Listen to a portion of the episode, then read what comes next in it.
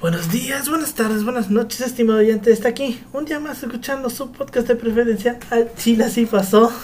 Hoy es, hoy es, estamos aquí un día más desde el culo del mundo casa de Paulino que parece ser que se acaba de enterar que hoy, se, hoy tocaba doble, güey. Puta madre, güey. Yo ya les iba a decir, bueno, vayas a la verga. Güey, güey, lo, Me cayó como agua de, como madre de agua fría esa madre. lo dijimos, Güey, pendejo. cabrón, lo güey, dijimos güey. dos veces en el grupo. Pues ya ni pedo. Hasta yo pregunté, hoy, Sí, hoy güey. es doble. Ahorita que me preguntes cómo estás, voy a vas a poner Mal, bastante mal.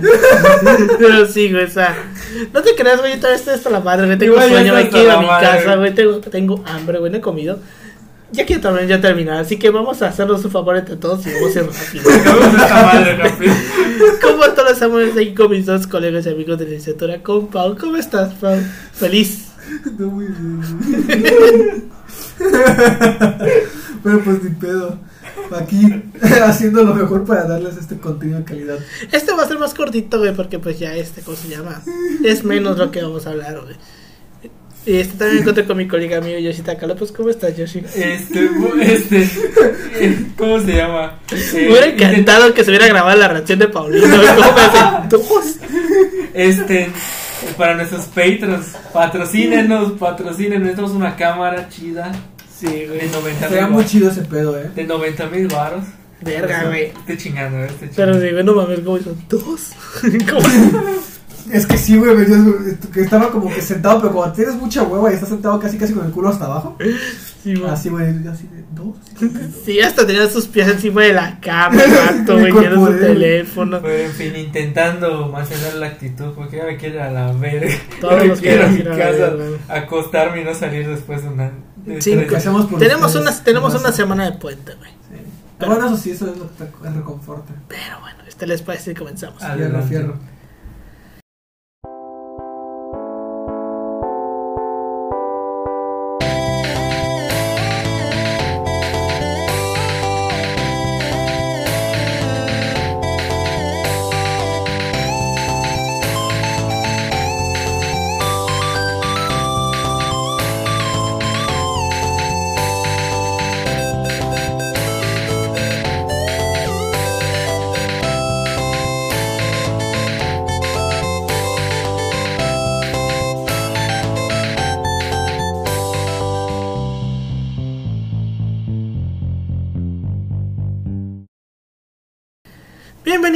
Bienvenidos a Chile Así un podcast de historia mexicana y universal, donde su servidor, Alberto González, le va a contar a Ángel Palino Chaya y Zetaca López una historia chusca, bizarra, increíble o surreal acerca de algún personaje, proceso o hecho acontecido en la historia. Como bien lo sabíamos, este, este episodio iba a ser doble, parece el único que no enterado en este lugar era Paulino. Este, el episodio pasado estuvimos hablando del 94 en su primera parte, vimos el TLC, vimos el STLN, eh, el asesinato de Colosio y las elecciones del 94, las que gana Cedillo. Entonces nos quedamos en agosto y ahora vamos a pasar a septiembre con un episodio, con un algo que ya también vimos en otro episodio, me parece que es el episodio número 9.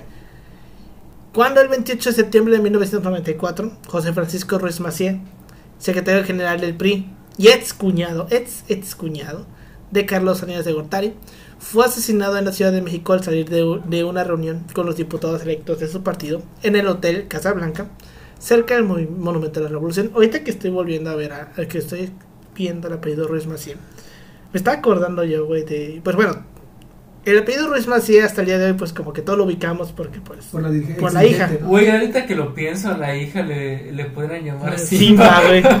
Porque su tío mató a su papá, güey. me ganaste el pinche chiste, mierda. Yo lo iba a decir.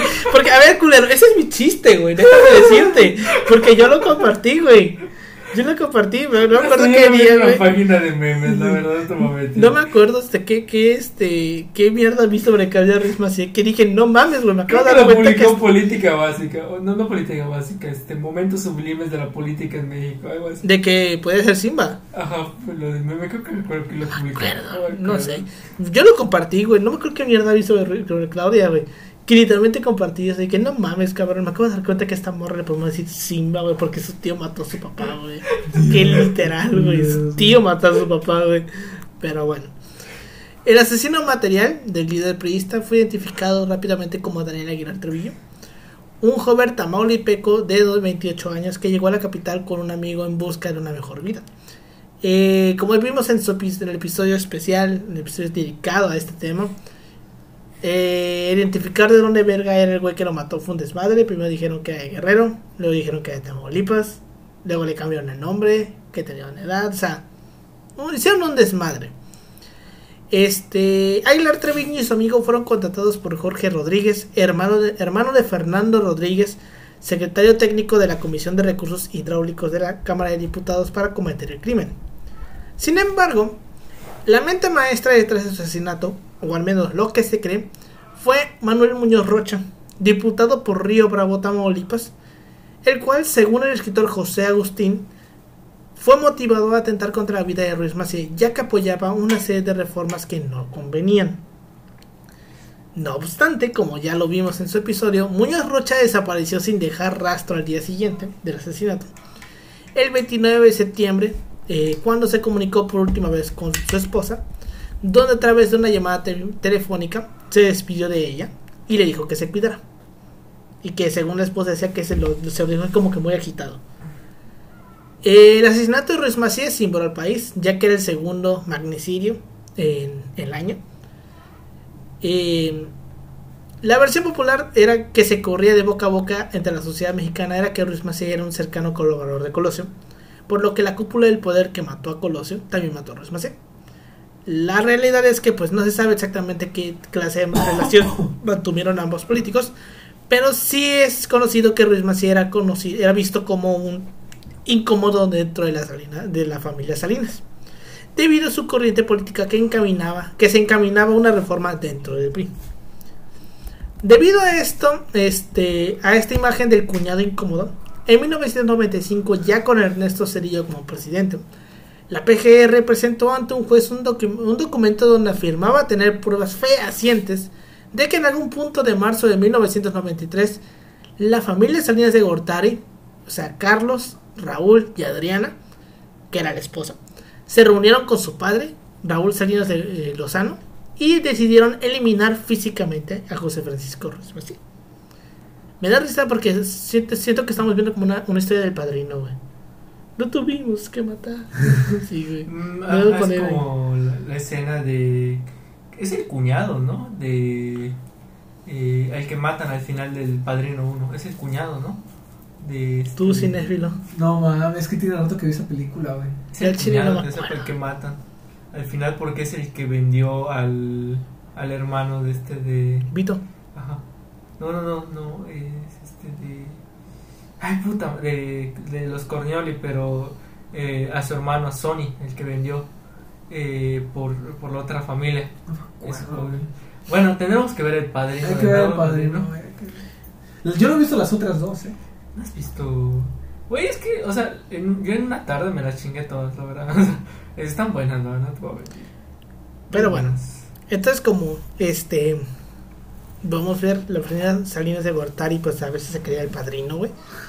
Y la investigación tomó un rumbo inverosímil a partir de 1996. Pero pues, este, vaya, porque ya sabemos exactamente qué fue lo que pasó. Ahorita lo vamos a volver a platicar. La muerte de Ruiz Macié pone un punto de inflexión en la crisis económica que se estaba gestando. Porque según los registros del propio INEGI, Justamente en el momento en el que matan a Ruiz Macié es cuando la deuda de los tesobonos supera a la cantidad de dinero que tiene México. Es cuando ya es el punto de no retorno, cuando ya de aquí para adelante sabemos nos va a cargar la verga. Okay. Ya no tenemos que ver, ya no tenemos que evitar que nos cargue la verga. Ahora es cómo puede ser que nos cargue la verga de menor manera posible. O sea, cómo librarlo de la mejor manera posible, ¿no? Entonces, entonces ya vimos en el episodio este de cómo fue la, la investigación del caso de Ruiz Macié. Eh, ponen a un señor que se llama Antonio Lozano Gracia como, como, Procurador General de la República y esta a su vez designa a otro señor que le gustaba inventarse historias cuando estaba aburrido, que era Pablo Chapa Besanilla, al frente como del caso como fiscal especial del caso Colosio y Ruiz Macié. Este Chapa Besanilla es el que mete a A la vidente, ¿no? No, mete a Otón Cortés a la cárcel por el caso de Colosio. Otón Cortés, que era el, el chofer de Colosio. Y la- el gran aporte de Chapa Besanilla a la historia de este país es haber contratado a una pinche vidente, a una pinche bruja, güey, para resolver el caso de Ruiz Macié. Y lo mejor es que lo logró, güey. Entre comillas, claro está. O sea, contra huesos. Exacto. O sea, pero- Se supone, mira, se supone que no vimos en este episodio, pero no, no está de más volver a, a- Pueden checar ese episodio. es el episodio 9 porque es una chula de historia. Se supone que esta señora, güey, eh, es- tenía un puesto en un tianguis en Iztapalapa, güey. Lo estoy mamando. Y se supone que varios políticos iban ahí, güey, a que les hicieran limpias y, pues ya sabes, güey, pendejadas de políticos. Y que se supone que Raúl Salinas era una de las personas que más iba para allá y que inclusive la doña le traía dientes de, de elefantes, o sea, ¿cómo se llama? Marfil de elefante, o sea, mamadas esotéricas, güey. ¿Sabes cómo son los políticos a veces? Este, y que se supone, versión oficial, que un día a la señora le llegó una carta anónima que decía que había que la persona que escribió esa carta decía que había visto cómo Raúl Salinas había matado batazos a este Manuel Muñoz Rocha y lo había ido a enterrar a su finca El Encanto, que está creo que en Veracruz, o en Hidalgo, por ahí. Entonces, cuando tiene la carta, la carta va con la con la PGR, la PGR no tenía mejor idea que contratarla. Y la llevan a la finca, güey, y la doña camina por la pinche finca, güey, en un momento dado. O sea, con los ojos cerrados va caminando la doña, güey, no estoy mamando, güey. Y de repente dice, aquí. Cavan ahí y a la verga hay huesos humanos, güey. No estoy mamando, esto neta pasó, güey, no estoy mamando. Y Chapa Pesadilla estaba de que huevo, ya chingo su madre, ya encontramos a Muñoz Rocha y empezó a mamar. Y pues al final resultó que las investigaciones forenses dieron como resultado que eran huesos de diferentes personas. Y que en realidad eran huesos que correspondían al suegro de la paca. Entonces lo que, lo que luego se descubrió que la carta no era anónima, sino que la carta lo escribió el esposo de la señora. Y mandaron al esposo al cementerio a desenterrar huesos para irlos a enterrar ahí. Pero al pendejo olvidó el dato de que en la familia de esta señora enterraban a las personas juntas. Entonces obviamente agarró huesos de personas diferentes y los echó hacia la verga. Y pues valió verga el desmadre de la, de- de la- de la señora. La señora terminó en la cárcel, este güey renunció, se fue a España, lo, lo agarraron allá, luego lo extraditaron y al final este lo dejaron libre, no me acuerdo por qué. Porque tenía varo. Probablemente, pero al final ya no pudo volver a, ejercer como. Era el vato era abogado, ya no pudo ejercer como abogado porque rompió el acuerdo de confiden- confidencialidad luego después. Entonces el don ya, ya no puede ser abogado, güey. Pero pues esa es la increíble historia de Chapa Besanilla, la paca, güey. La vez que la que la PGR contrató una bruja, güey, para resolver un, un crimen, güey. Pero bueno, el 20 de noviembre del 94 en el estado de Tabasco se llevaron a cabo las elecciones estatales para designar un nuevo gobernador para el periodo 1994-2000. Dichas, dichas elecciones en su momento, fíjate que no entiendo por qué las elecciones en Tabasco eran en noviembre, güey. ¿Cómo que? Sí, ¿Por qué, güey? O sea, ¿No estuvo por ahí inundación a lo mejor? porque fueron a votar en Canovazo. Sí, a huevo. Puede ser, güey. Este. Eh, no, tabasqueños. Pero está bien feo su pinche estado. como el meme, ¿no? De que el peor estado es el de el, el- el estado de enamoramiento y eso que yo soy del estado de Tabasco. este, dichas elecciones en su momento no tuvieron una gran relevancia. Sin embargo, con el pasar de los años, los sucesos acontecidos durante este proceso electoral tuvieron repercusiones a gran escala en la política nacional. En estas elecciones, los candidatos más relevantes fueron Roberto Madrazo, pintado, candidato del PRI, e hijo de Carlos Madrazo Becerra, gobernador de Tabasco entre 1964 y 1959 y 1964. Andrés Manuel López Obrador, candidato del PRD, y Juan José Rodríguez Prats, candidato del PAN, que nadie conoce. Y los resultados de la contienda, contienda favorecieron al PRI con 297.365 votos, que representaban el 56.10% de los votos, seguido del LOP del PG con 200.087 votos, que representaba el 37.75 de la votación. Al día siguiente, el candidato del PRD, el PG, comenzó a hacer una serie de denuncias en contra del PRI y de su candidato, Roberto Madrazo, argumentando que Madrazo se reunió con dos dirigentes regionales del PRI en Tabasco para cargar gente y llevarla a votar por el PRI a las casillas. Denunció que en algunas casillas la cantidad de votos fue mayor al del padrón electoral de dicha casilla. O sea, hubo más gente, que, hubieron más votos que gente. Si bien todo este conflicto, este, eh, general al siguiente elección fue mediático, el jueves 24 de noviembre el PG hizo lo que más le gusta. Inició una marcha pacífica hasta la Ciudad de México, a la cual llamó Éxodo por la Democracia. Marcharon, se fueron encaminando, güey, desde Tabasco. Sí, no estoy mamando. Desde Tabasco hasta la Ciudad de México, dos días antes de la toma de investidura de Cerillo, con el objetivo de que Cedillo anulara el proceso electoral y ordenara repetirlo. Durante los primeros días de diciembre, el PRD comenzó a amenazar con bloquear pozos petroleros en Tabasco si no se anulaban las elecciones. De ahí es donde te decía yo que... De tu jefe, ¿no? Sí, de esta época.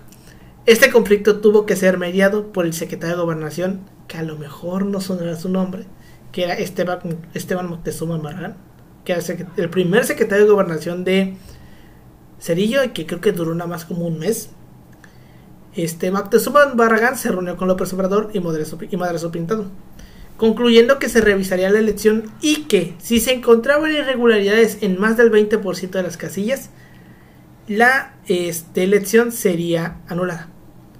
Y sometieron a revisión eh, la elección con dos, este, dos este, personas externas, tanto al PRI como al PRD.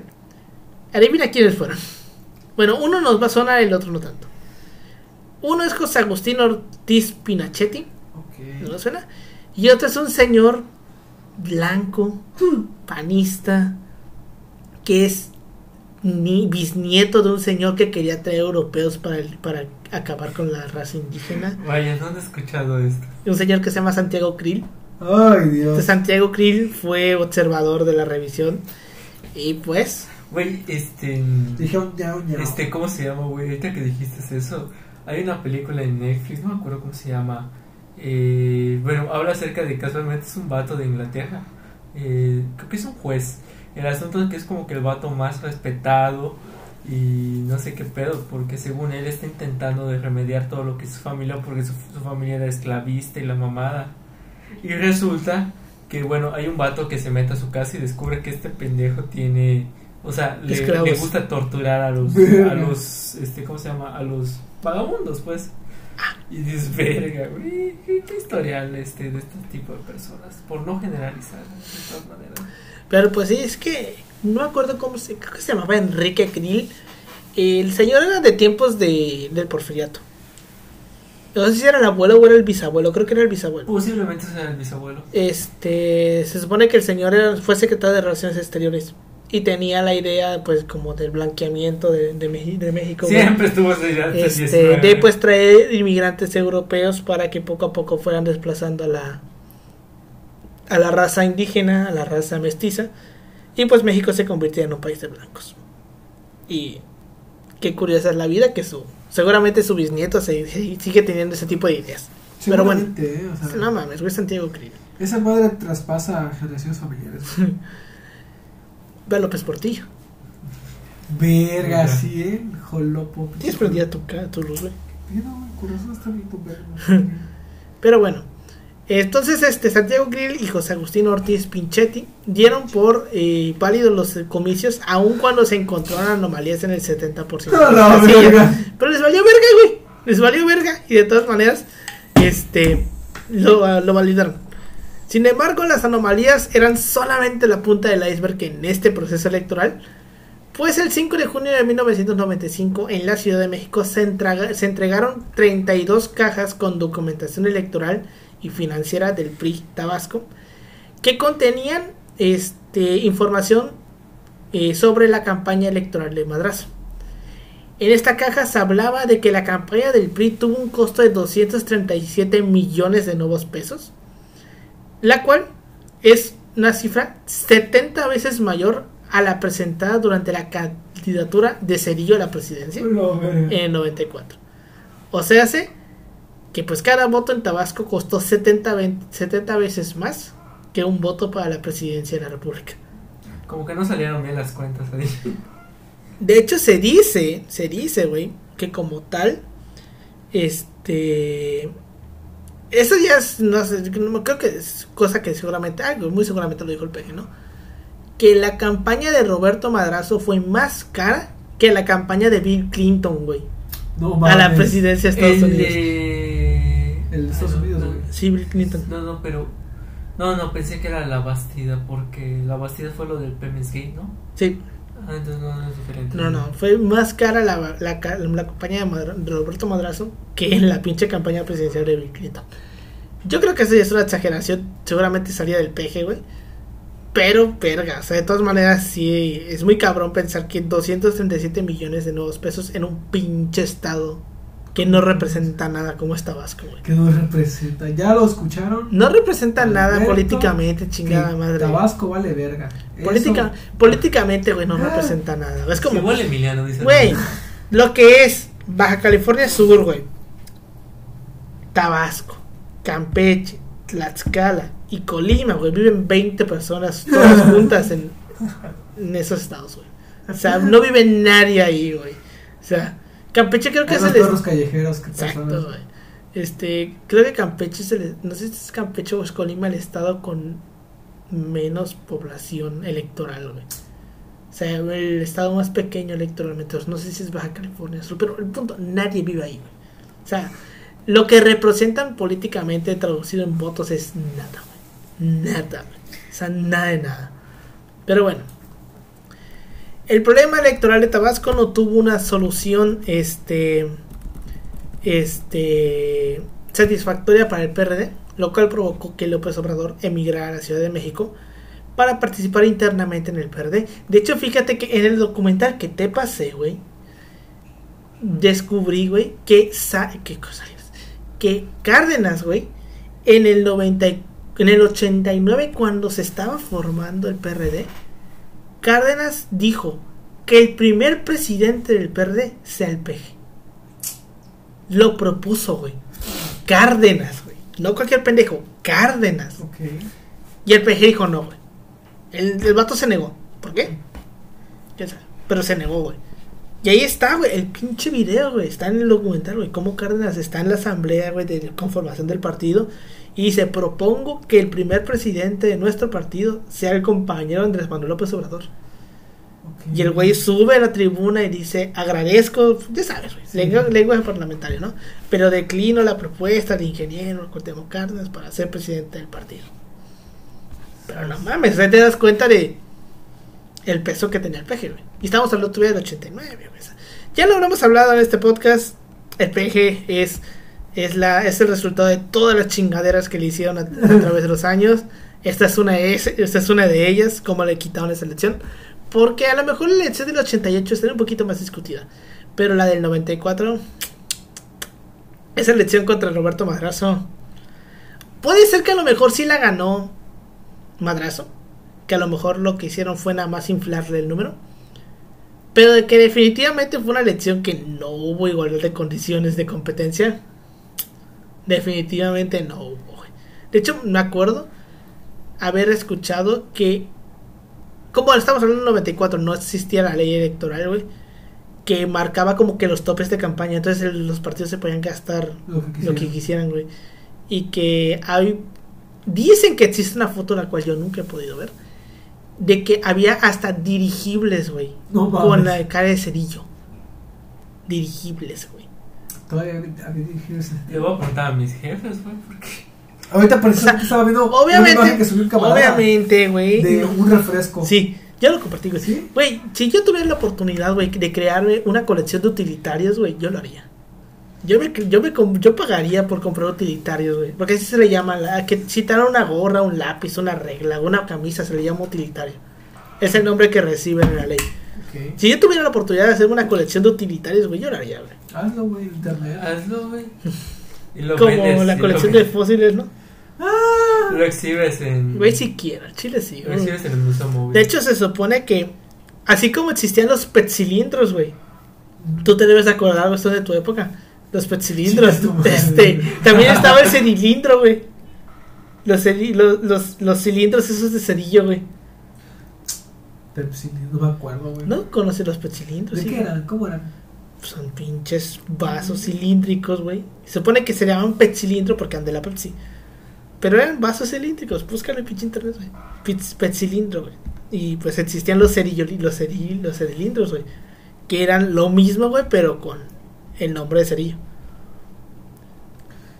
No lo vi con la Es como un pinche termo, güey. O sea, pues, pues chica tu madre, si yo, yo estaba, tenía como un año en ese tiempo, güey. Pero el petcilindro. Pues hasta mi hermano lo conoce. Mi hermano te lleva un año, mamón. Mis jefes Mi, no tenían. mi hermano te. Mi hermano O Mira no- que mi jefe luego o pues, bueno, o no, o, o no y- llegaba la civilización allá. Puta, es que Cancún eran, este, Cancún estaba en pañales, güey. Estaba en pañales. Sí, güey. Puede que es por eso sea también. Puede que sea por eso. No Porque llegó no- cosas tan chidas. Todavía hasta los 90 era una cosita chiquita. Pero bueno, Ese año llegó mi papá, fíjate. entonces, este.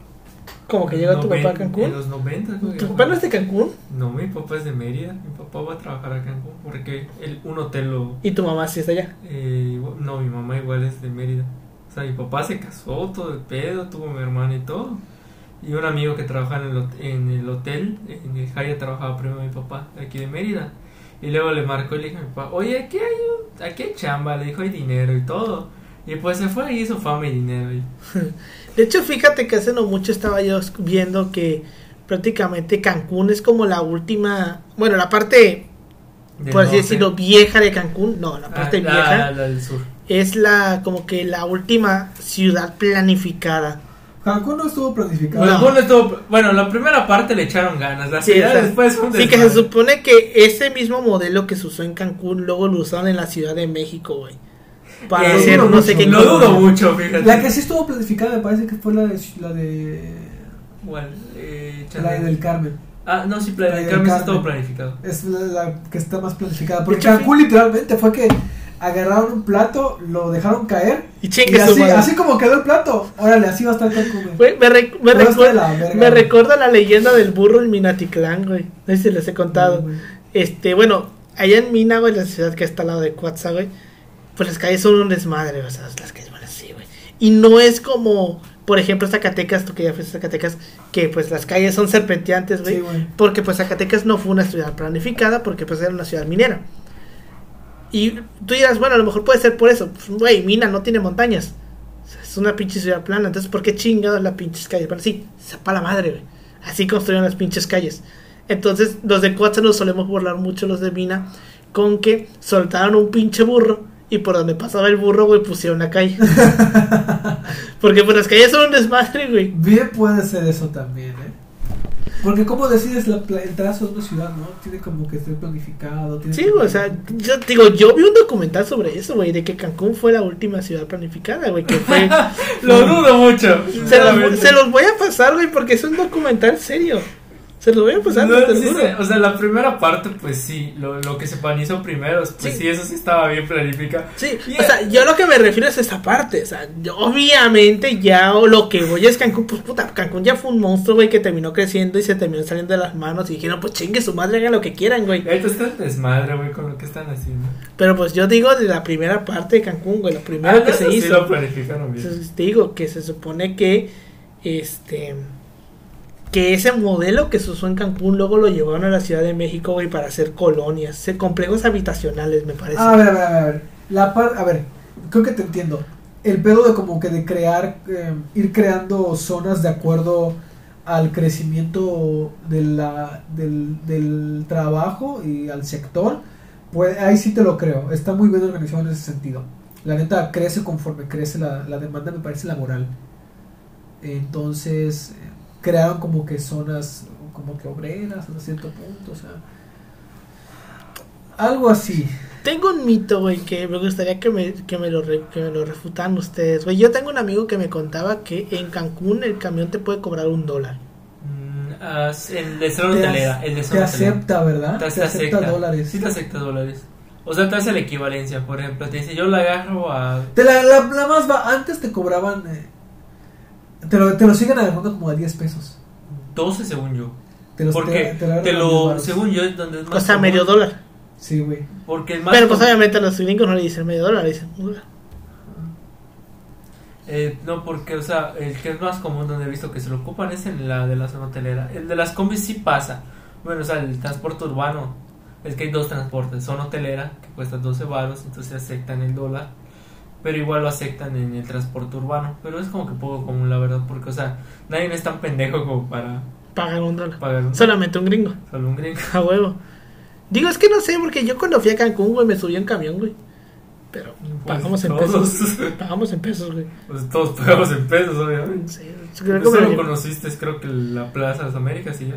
Y la, la colonia esa que te mostré. Ah, este, sí. Prado sé cuál Norte, es. Prado Norte, sí. no sé cuál es. porra, No sé cuál es. No es ni una colonia, es un fraccionamiento. Pues lo que sea. De hecho, está cerca. No sé si viste la Ucro, ahí está.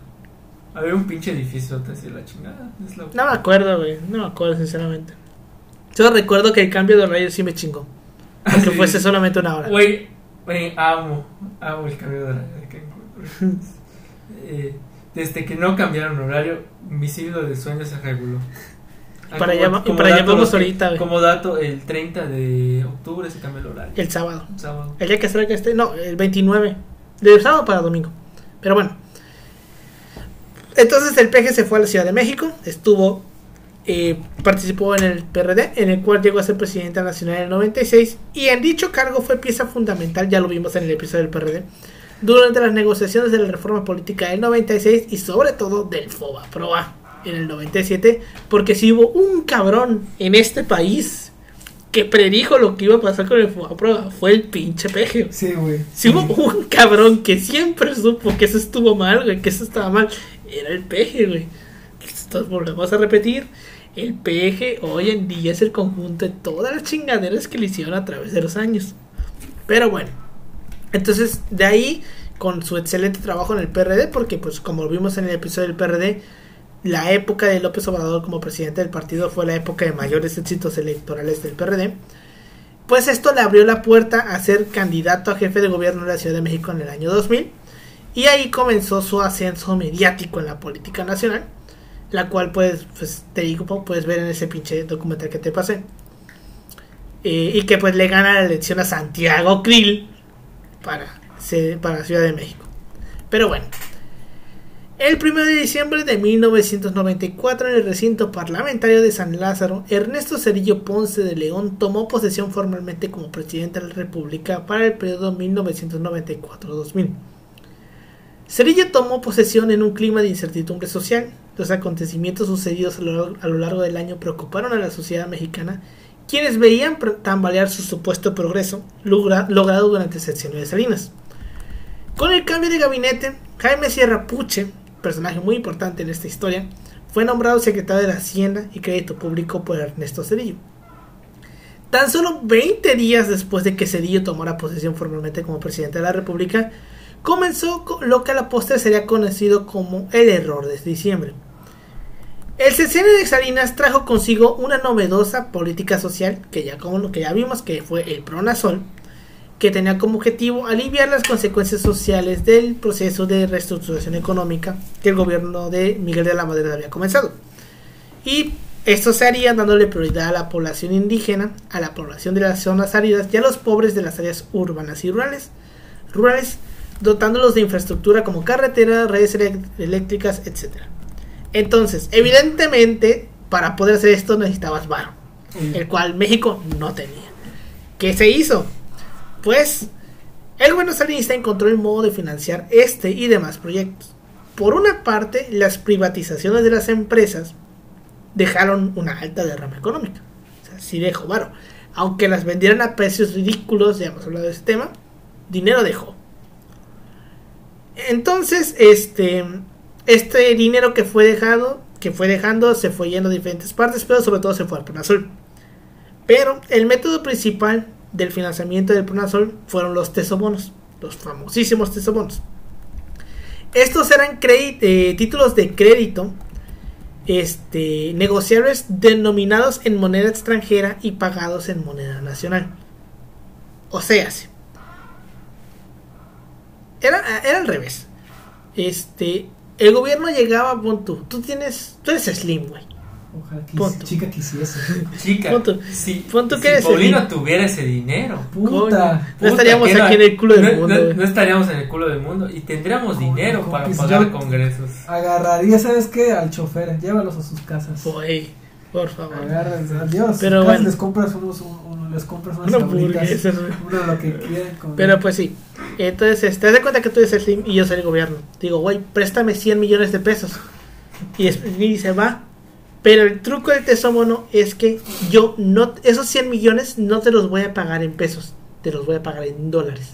Ay, Dios santo. Tú dirías ahorita, ¿qué clase ¿Qué de clase ser estúpido, güey, hace eso? Hablando- por cierto, hablando de Slim, ¿Qué clase de eh, el CEL va a tener que pagar indemnización a AT&T y Total Play por prácticas de monopolio.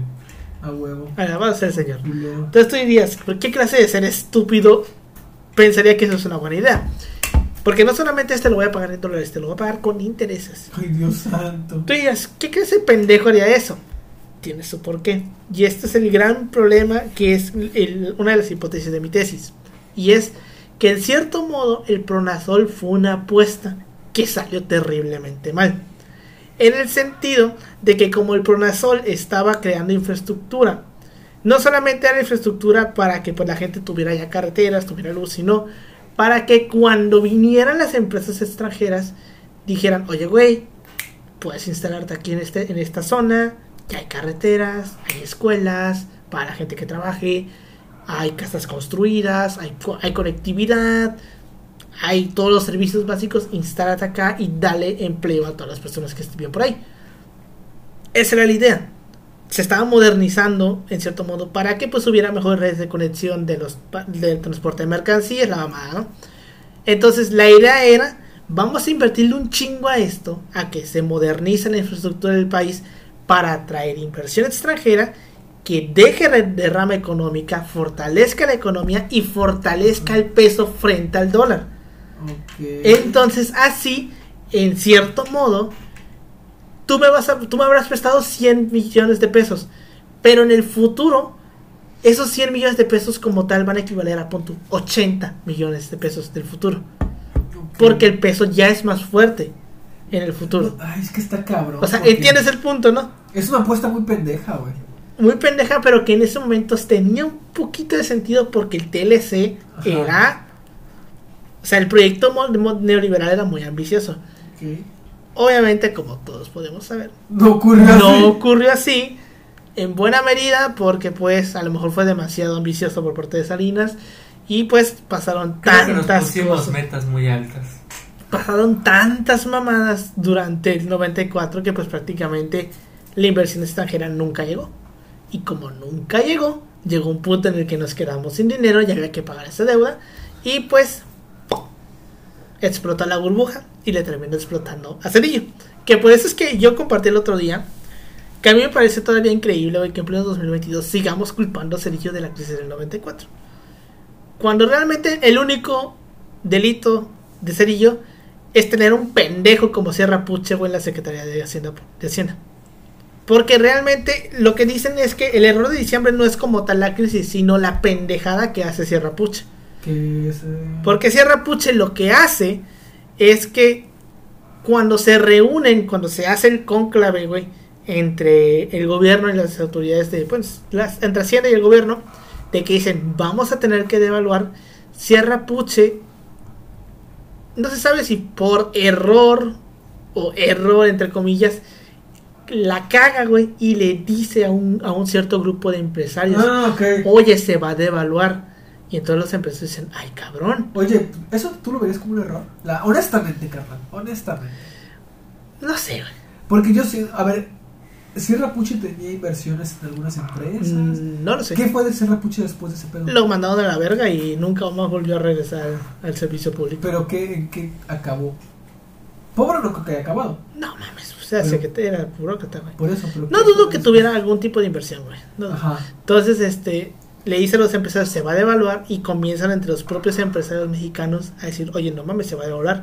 Y empiezan a cambiar todos sus pesos por dólares.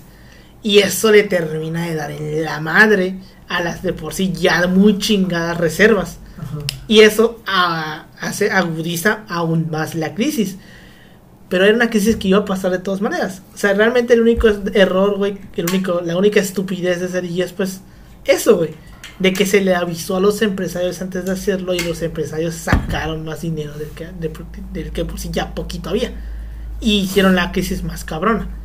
Pero la crisis ahí iba a estar, o sea, no había manera, no había escapatoria. ¿Y cuál fue el producto de la crisis? Las maromas que se aventó Salinas para financiar sus proyectos, güey. O sea, la crisis, crisis es totalmente culpa de Salinas. Y Cerillo, güey, la salvó. O sea, nos pudo haber ido muchísimo peor, porque para la magnitud, porque El- aquí ya no solamente el- estamos hablando de una... Sí, podremos, podremos juzgar de todos los gobiernos mexicanos, pero sí, algo, algo podemos rescatar, es que tienen personas que están en los puestos correctos a los momentos de los Sí. chingadazos. O sea, porque podremos decir, güey, que, o sea, la crisis, porque, vaya, la crisis económica del, del 94, a diferencia de otras, no solamente fue como de que, ay, tenemos mucha deuda. No solamente fue eso, sino que prácticamente estuvimos a nada, güey, de que la puta economía colapsara totalmente. O sea, ya no estamos hablando de que el gobierno se quedara sin dinero. Todos nos íbamos a ir a la verga, güey. Todos, incluido el sector privado. Porque el mismo sector privado lo que hizo fue meter un chingo de dinero que al final valió verga. Entonces, cuando se, se mete chingo de dinero que pierde, no tienen liquidez, güey, para empezar a pagar sueldos. Entonces, prácticamente es como si todos nos íbamos, todos iban a quedar sin trabajo, güey. Iba a colapsar el sistema económico, o sea, era un desmadre Épico, de proporciones épicas. épicas, o sea, apocalípticas. jamás en la puta vida se había visto algo así, güey. O sea, realmente, a lo mejor ahorita no lo dimensionamos porque no sucedió. Pero en su momento, si hubiera pasado, güey, no mames, seguramente te seguiríamos hoy. Seríamos Argentina, güey. Ah, O sea, pero Argentina al triple, güey.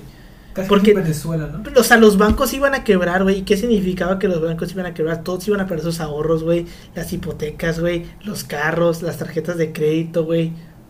Todos iban a la verga. Si no hay bancos, ¿cómo te va a pagar la empresa? La empresa que tiene préstamos de los bancos, güey. ¿Qué va a pasar con esas empresas? O sea, no, no dimensionamos a veces, güey, lo que fue la crisis del 94, güey. Y que en cierto modo, pues sí, tuvimos que recurrir a que Estados Unidos nos diera dinero.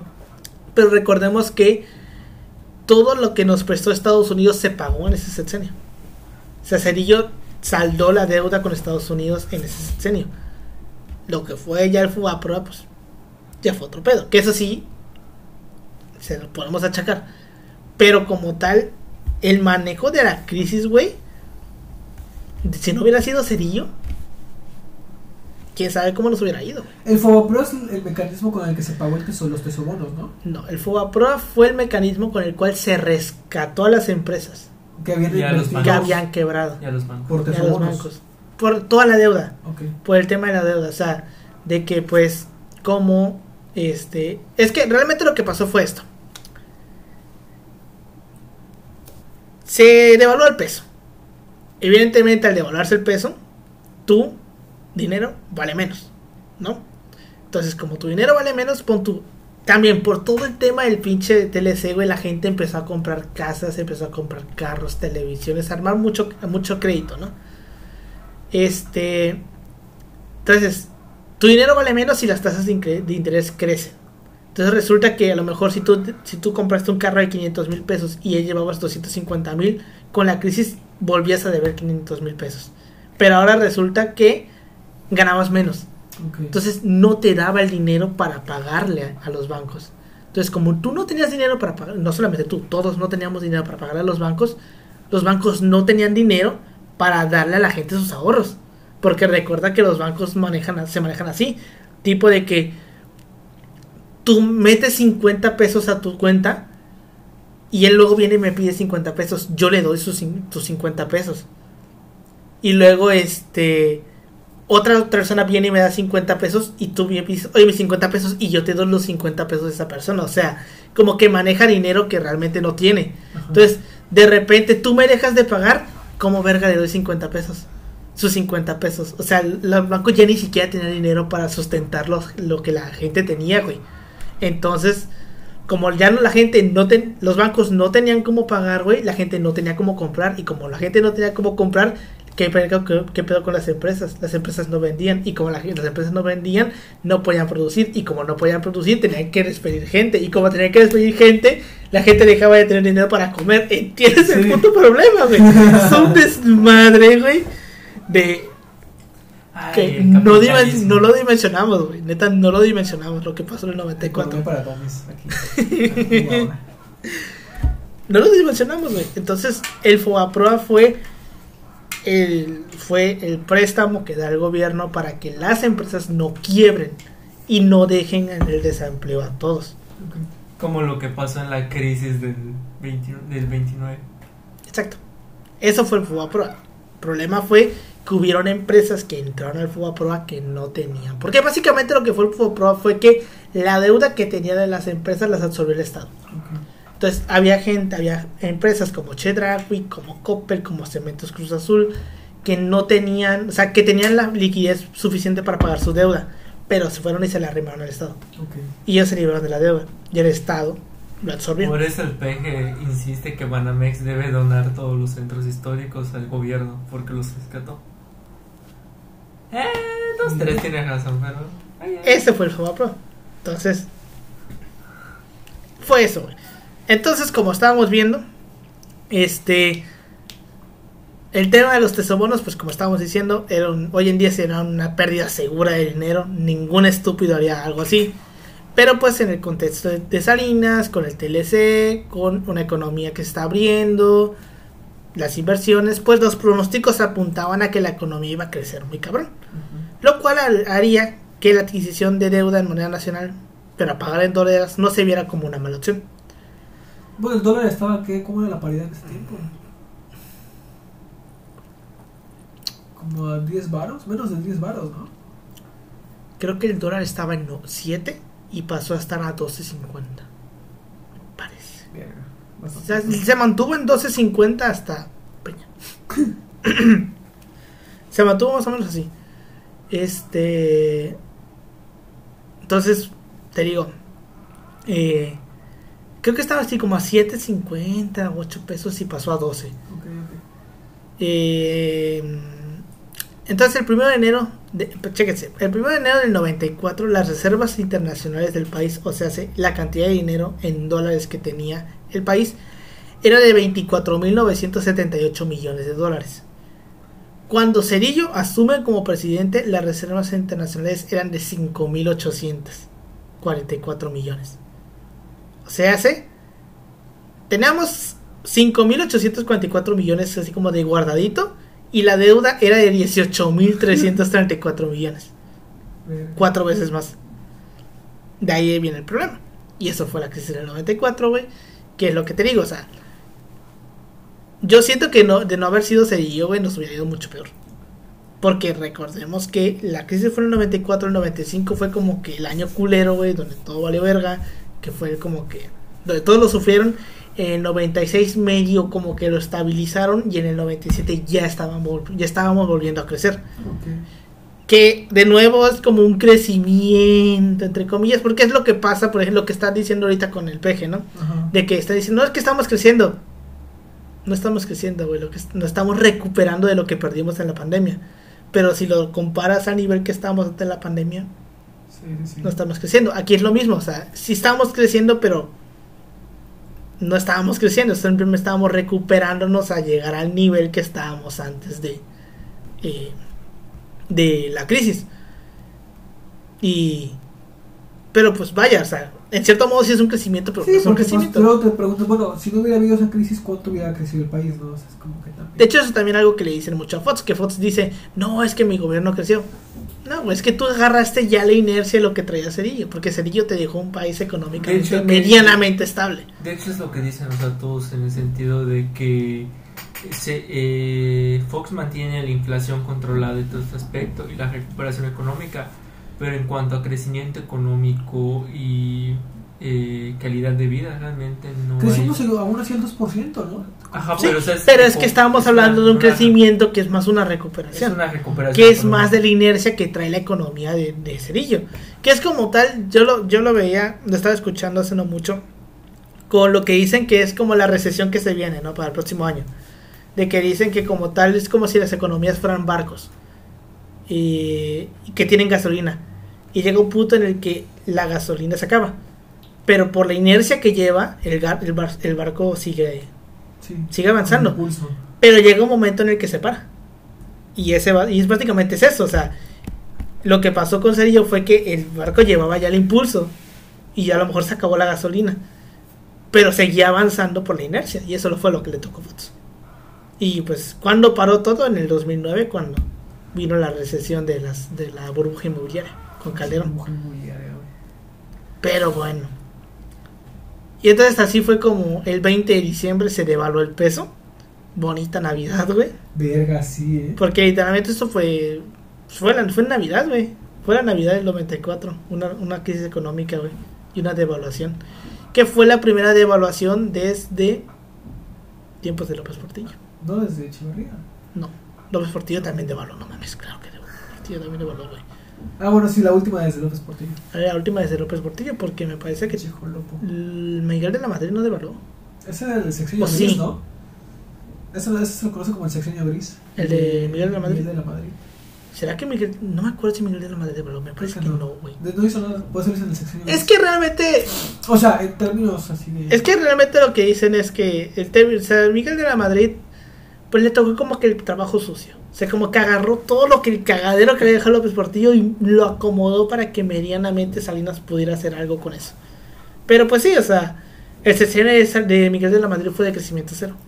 O sea, no crecimos. No nos, no nos fuimos a la abierta, pero no crecimos. Pero pues sirvió como para darle la base de estabilidad para que luego viniera Salinas, porque con Salinas sí crecimos. Sí, crecimos. Sí crecimos. ¿A qué costo? Exacto, ¿a qué costo? Exacto, porque sí, yo me acuerdo que en- con Salinas llegamos a tener como un crecimiento del 4 o 5% en algún que otro año, o hasta 8 güey, en un año. Pero pues luego en el 94, para abajo, por la burbuja que fue el tema de, los, de la deuda de los tesoros. Valió. Cabrón, pepino. Creo que a lo mejor se sintió más, ajá, como lo que decíamos en clase, ¿no? Que se sintió más en la ciudad que en el campo. quizás. En efecto. Sí, Porque es lo que hablaba con el coordinador. De que me decía, no sé, si colapsa la economía, ya me voy a ir a mi milpa. Me dijo. que pasó la pandemia, güey. La pandemia Exacto. no afectó tanto a los, a los pueblos. no, la, Porque- con- la agricultura de subsistencia, güey. Porque si tienes autosubsistencia, pues. Técnicamente. Técnicamente no, no te, técnicamente no te debes preocupar. O sea, te, te puede valer madre los efectos internacionales. A menos que esté sembrado morena. A menos de que tú lo que produces lo vendas. Pero por ejemplo. Ahora sí te salvas, güey. Pero aún así te salvas Bueno, porque sí. puedes. Bueno, cocinar. por lo menos hambre no pasas, güey. Pero de todas maneras, yo siento que sí la resientes en el tema de que, güey, no me está entrando. Bueno, chicos, vamos a comer papaya. no, puto, no me entra, no me está entrando dinero y si me enfermo, ¿de dónde voy a sacar dinero para pagar mis medicinas? Eso ¿Y sí. de dónde voy a sacar dinero para pagar la luz, güey? Siento que al final del día, Ya, o sea, que- te pega, no tanto al punto de sí, que sí, sí. termines en los de huesos, que tienes pero comida, tienes Sí. comida. por lo menos tienes, por lo menos tienes. Pero Ahora otras cosas habría que valorar. Hay IMSS, hay IMSS. Hay, hay, Hay seguro social, popular. Hay seguro popular y seguro social. Bueno, Insabi. ¿no? Insabi. Insabi. Mm, mm. Eso te O sea, en el total abandono no vas a quedar, ¿no? Ah, exacto, pero es como decía, ¿no? De que una vez te vas a la ciudad, Ya valiste, valiste verga. Porque eres mano de obra y la gente y las empresas no necesitan mano de obra. Pero bueno, con eso llegamos al final de este episodio. A huevo. Opiniones que tengan. Paulino ya, ya, ya quiere. Eh, pues eh, que está muy chido hacer el recuento de pues lo que pasa en este año, que pues puta es la cruz de México prácticamente, en muchos sentidos por todo lo culero que se vivió y que todavía se sigue, se sigue recordando, o sea, ¿Sí? entonces pues para que no se olvide, ¿no? Que no se olvide. El 94 no se olvida. Comentario que tengas tú, sí. Decirte que es una crisis sin duda interesante. Replantea muchas cosas dentro del panorama de la vida cotidiana y recordar de que somos este nuestra vida no da para mucho eh, ante ante lo que puede pasar en la estructura Eh, y decir de que este no no hay esperanza no no no para qué para qué para qué les doy un mensaje motivacional y decir de que pues este no inviertan en Bitcoin no inviertan en Bitcoin Ni en NFTs. ni en NFTs Ni en NFTs. Pero bueno. Con eso llegamos al final de este episodio. Muchas gracias por habernos escuchado. Nos pueden seguir como arroba si paso podcast en Facebook, Instagram y en Twitter. A mí me pueden encontrar como arro- arroba Emanuel56 en Instagram y en Twitter. A ti, Pau. A mí me pueden encontrar como Noche en Facebook y en Instagram y Twitter como Pau-3S. Yoshi. ahí pueden encontrar en Instagram como yoshi.2807 Pues bueno, ya se la saben. Muchas gracias por habernos escuchado y nos vemos la siguiente semana. Hasta luego. hasta luego